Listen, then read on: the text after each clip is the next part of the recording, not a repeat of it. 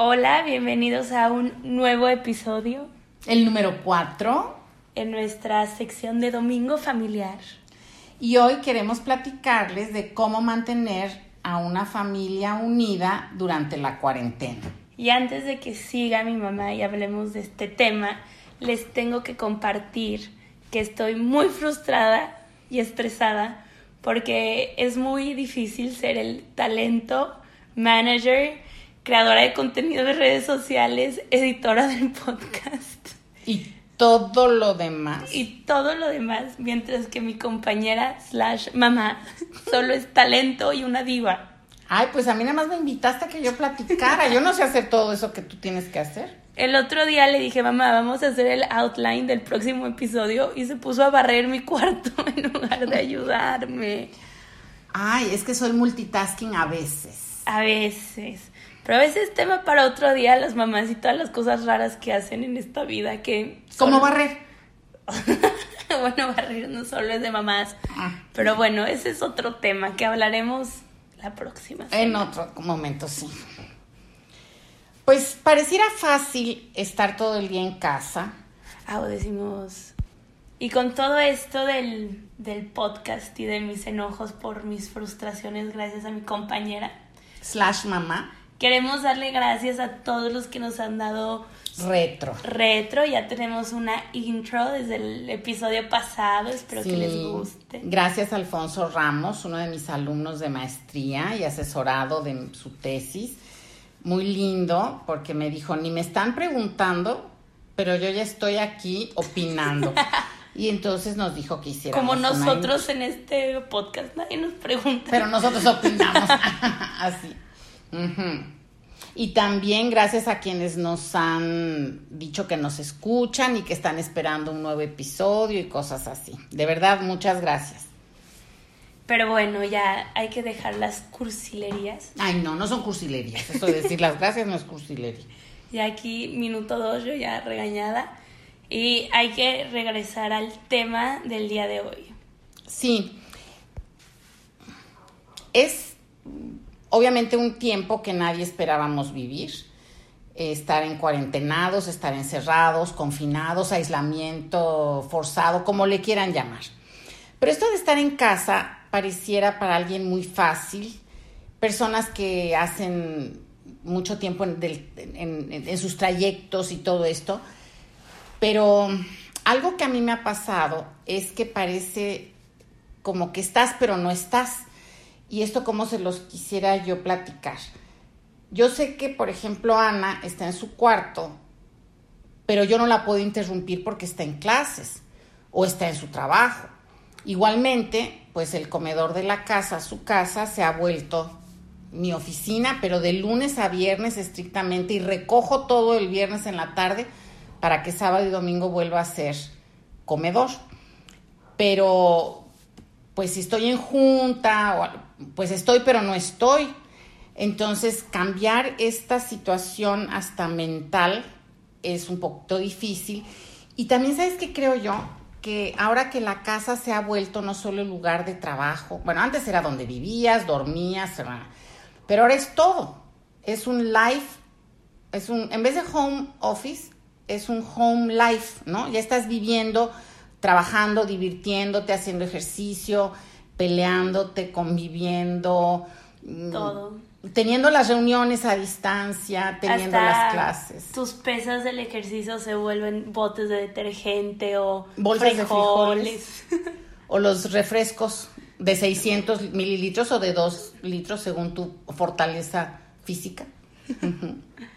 Sí, eso está cañón, pero nosotros, los tres, hasta mi papá, del que siempre hablamos, ya algún día lograremos que llegue al podcast. Ay, sí, y algo que queremos este, decir es como fe de ratas, que no mide 1,90, porque tus hermanos se quejaron, mide 1,85, cosa que dijimos mal hace, unas, hace unos días. Entonces ahí fue una disculpa pública.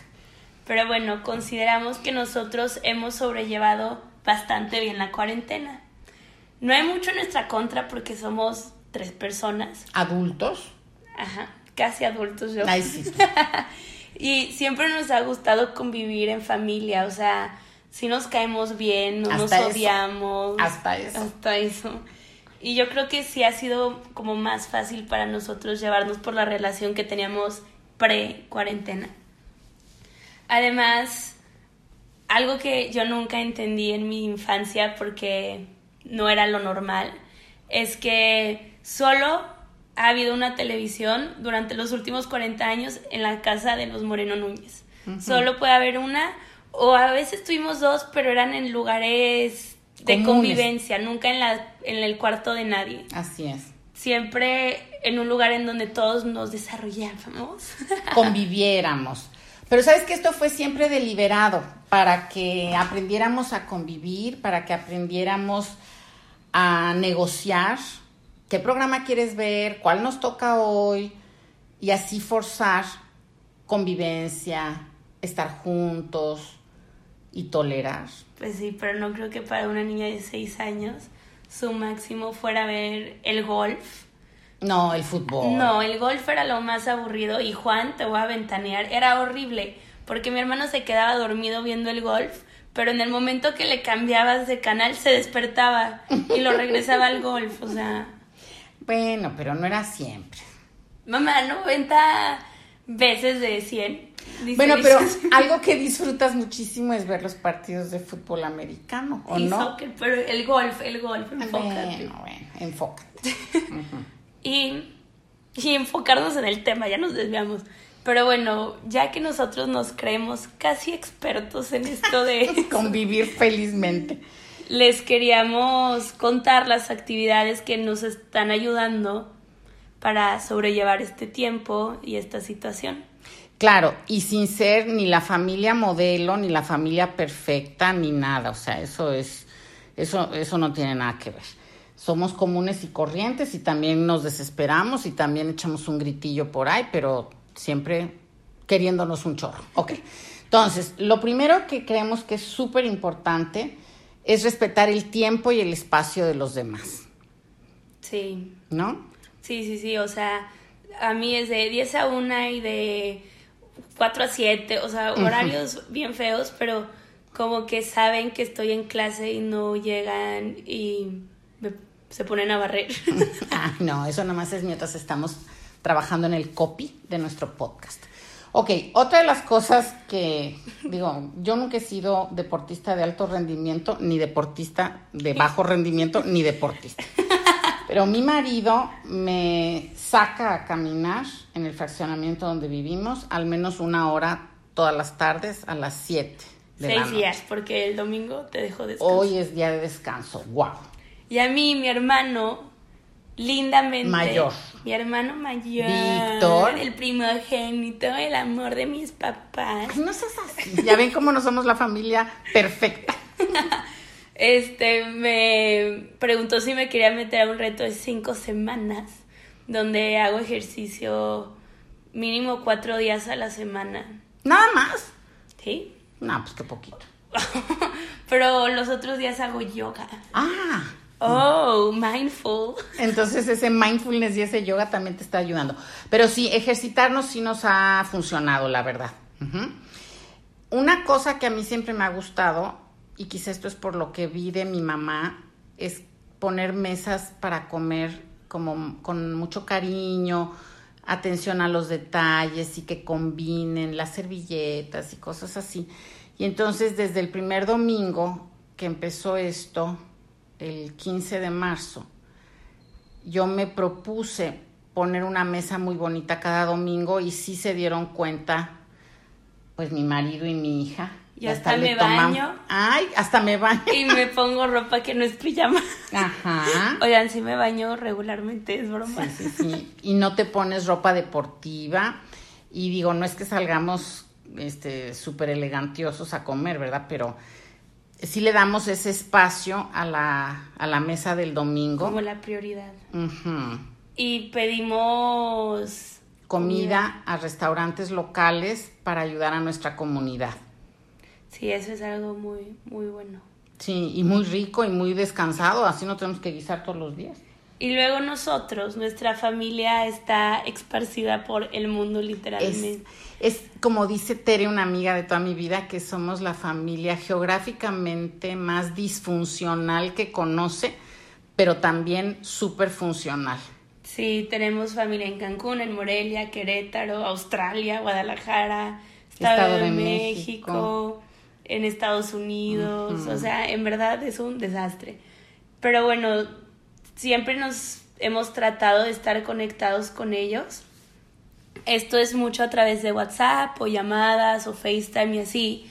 Y algo que, pues, haz de cuenta, mis abuelos, aunque tratan de tener WhatsApp, mi abuela Gloria más que los bus, Sí, muchísimo. este, mis papás siempre les han marcado por lo menos dos veces a la semana a ellos, que mi, o sea, mi abuelo tiene 90 años, mi abuela tiene 85. Cinco. La otra va a cumplir 89 este mes. O sea, ya que hagan el mérito de tener celular está cañón, ¿no? sí.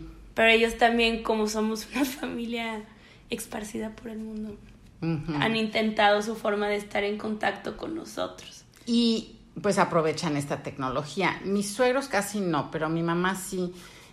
Todos los días nos comunicamos por WhatsApp y nos manda mensajitos y memes y chistes y a veces pre- pregunta muy chistosa si ese meme era en serio o era cotorreo, ¿no? O si algo es fake news o no. Sí, sí, sí.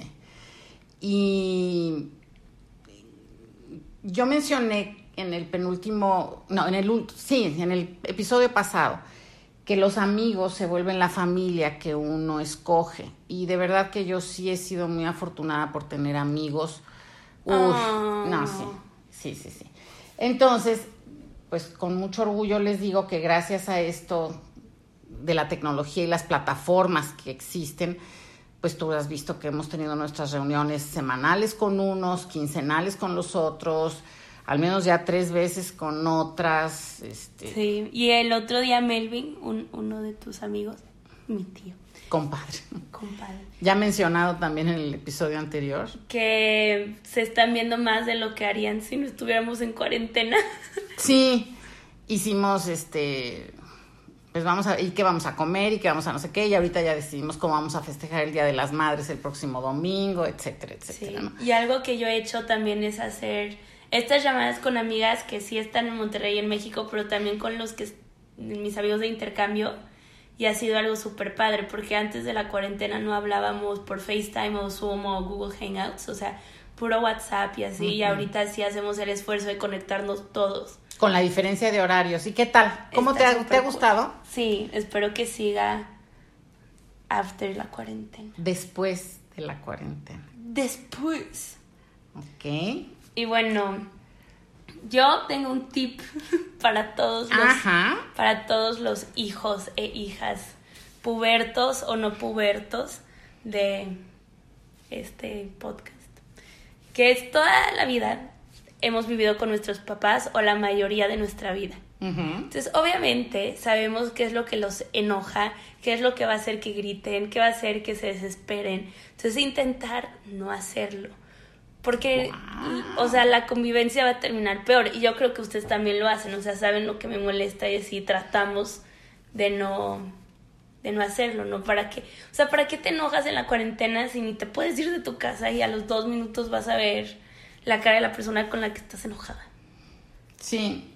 O sea, como que yo creo que eso regresa al respeto. Sí, y poner de tu parte. Yo creo que muchas cosas son ponerle una buena cara y una buena actitud y pues ir viviendo el día Sí. y darle con lo mejor que tenemos y con todas las ganas, ¿no? Sí. Porque además esto es mayor que nosotros, nos supera a todos y nos está afectando a todos. Y el otro día estaba, escuché a alguien decir, se siente súper raro no poderle preguntar a tus papás cómo sobrellevarlo o qué hacer, porque es No algo sabemos. nuevo para todos. Nadie sabemos exactamente. Eso está cañón. Y Ujú. bueno, uno de nuestro, nuestro último consejo, o nuestro último cosa que hacemos nosotros, que es retomando a lo de la tele, pues obviamente en esta casa solo hay una tele y convivimos a través de ella, aunque suene chistoso porque estamos viendo una película y no pelándonos. No, pero la comentamos. Bueno, sí, pero al menos una vez a la semana todos vemos una película juntos y nos preguntamos, ah, ¿a quién le toca hoy? A mi mamá, a mí, a mi papá. Y aunque no nos guste o esté malísima, la vemos por completo. Porque como yo me chuto las películas de guerra y muerte que me chocan, y mi papá se echa de Notebook y todas las películas más cursis del mundo, y mi mamá luego nos pone a ver cosas bien raras que yo no sé de dónde encuentro. La del vino estuvo rarísima. Bueno, bueno. Pero no las, la vemos toda y crea como un ambiente chistoso, o sea, porque si está malísima nos reímos y eh, lloramos todos juntos, no sé, y luego la comentamos y como que crea una forma de convivir más y, e intereses, ¿no? Sí, y además otro tema de conversación. Ajá. Está súper cool, la verdad. Me gusta mucho eso. Ah, qué padre, me da mucho gusto. ¿Y alguna pregunta que tú tengas para nuestros escuchas? Pues queremos saber ustedes cómo están sobrellevando esta cuarentena con sus familias. Sé que muchos son foráneos y tuvieron que regresarse a vivir con sus papás. ¿Cómo es, es esto para ustedes y para sus papás? Porque no creo que sea fácil otra vez. No. Tener la casa llena. Y my house, my rules Sí, a nosotros, imagínense, me fui cinco meses y regresé y el primer fin de semana hubo golpes en este hogar. No es cierto, no hubieron golpes, nada más a qué hora vas a regresar y se tiene no es cierto, fue el día que no me dejaron salir porque estaba enferma. Ah. Pero es que imagínense, después de cinco meses de una, un nivel de salud en el que vivía enferma cinco meses porque no me curaba, llego de regreso a Monterrey y todo el viernes tirada en mi o sea, en la tele porque estaba agotada, enfermísima. Y dan las ocho y yo, bueno, voy a ir a Mayor Tom con no sé qué, no sé Como, claro que no. Y me dicen, hoy no vas a salir. Y mi reacción fue pésima. Pues sí, pero fíjate, nosotros que conscientes, lo primero que dijimos es, no vas a salir porque estás, uno, enferma, y dos, no vas a ir a desperdigar bichos a otro. Ay, sí, como si en ese momento lo hayas No, no, no, yo no sabía ni que eran bichos de qué tipo, pero a mí me enseñaron que uno no debe de andar desperdigando bichos cuando estás enfermo, te tienes que quedar en tu casa. Sí. Y otra cosa que quería decir que se me olvidó es que a mí me pasa que me pongo muy ansiosa por la situación porque a mí me gusta ayudar. Entonces yo sé que ahorita estoy ayudando quedándome en mi casa, que es lo que debo de hacer, pero a mí me fascinaría estar ahorita frontline ayudando. El otro día soñé que me iba a África a pelear por los derechos y los pandilleros y me atacaban con un bat, o sea, me gusta ayudar. Pero algo que me calma mucho en estos tiempos es ver como la, la bigger picture. La, ajá. la imagen más grande. Así es. En gran este, después de este podcast, mi español va a estar al 100. Pero mi papá el otro día me enseñó un video de un aeropuerto, pero chiquito, o sea, no como el de Chicago, no el como Ciudad de México, o sea, uno de un pueblo X, y todos los aviones estacionados. estacionados. Más de 400 aviones estacionados. Y en ese momento me cayó el 20 que, o sea, no, ya sabía, pero me calmó de, todos estamos igual, no hay nada que puedas hacer, la única forma de ayudar es estar en tu casa y cálmate porque no solo te está pasando a ti y no podemos ser egoístas en estos tiempos y solo pensar y en mí, y en mí, y en mí. Y sí está bien self-care y tus sentimientos y todo eso, pero a mí eso me ayudó mucho a no abrumarme con la situación. Sí, sí, sí. Y bueno, vamos a ser muy optimistas de que como cantaba Yuri, siempre vendrán tiempos mejores. Nos vemos el jueves. Bueno, no, no nos escuchamos. Nos escuchamos el jueves. Adiós. Bye.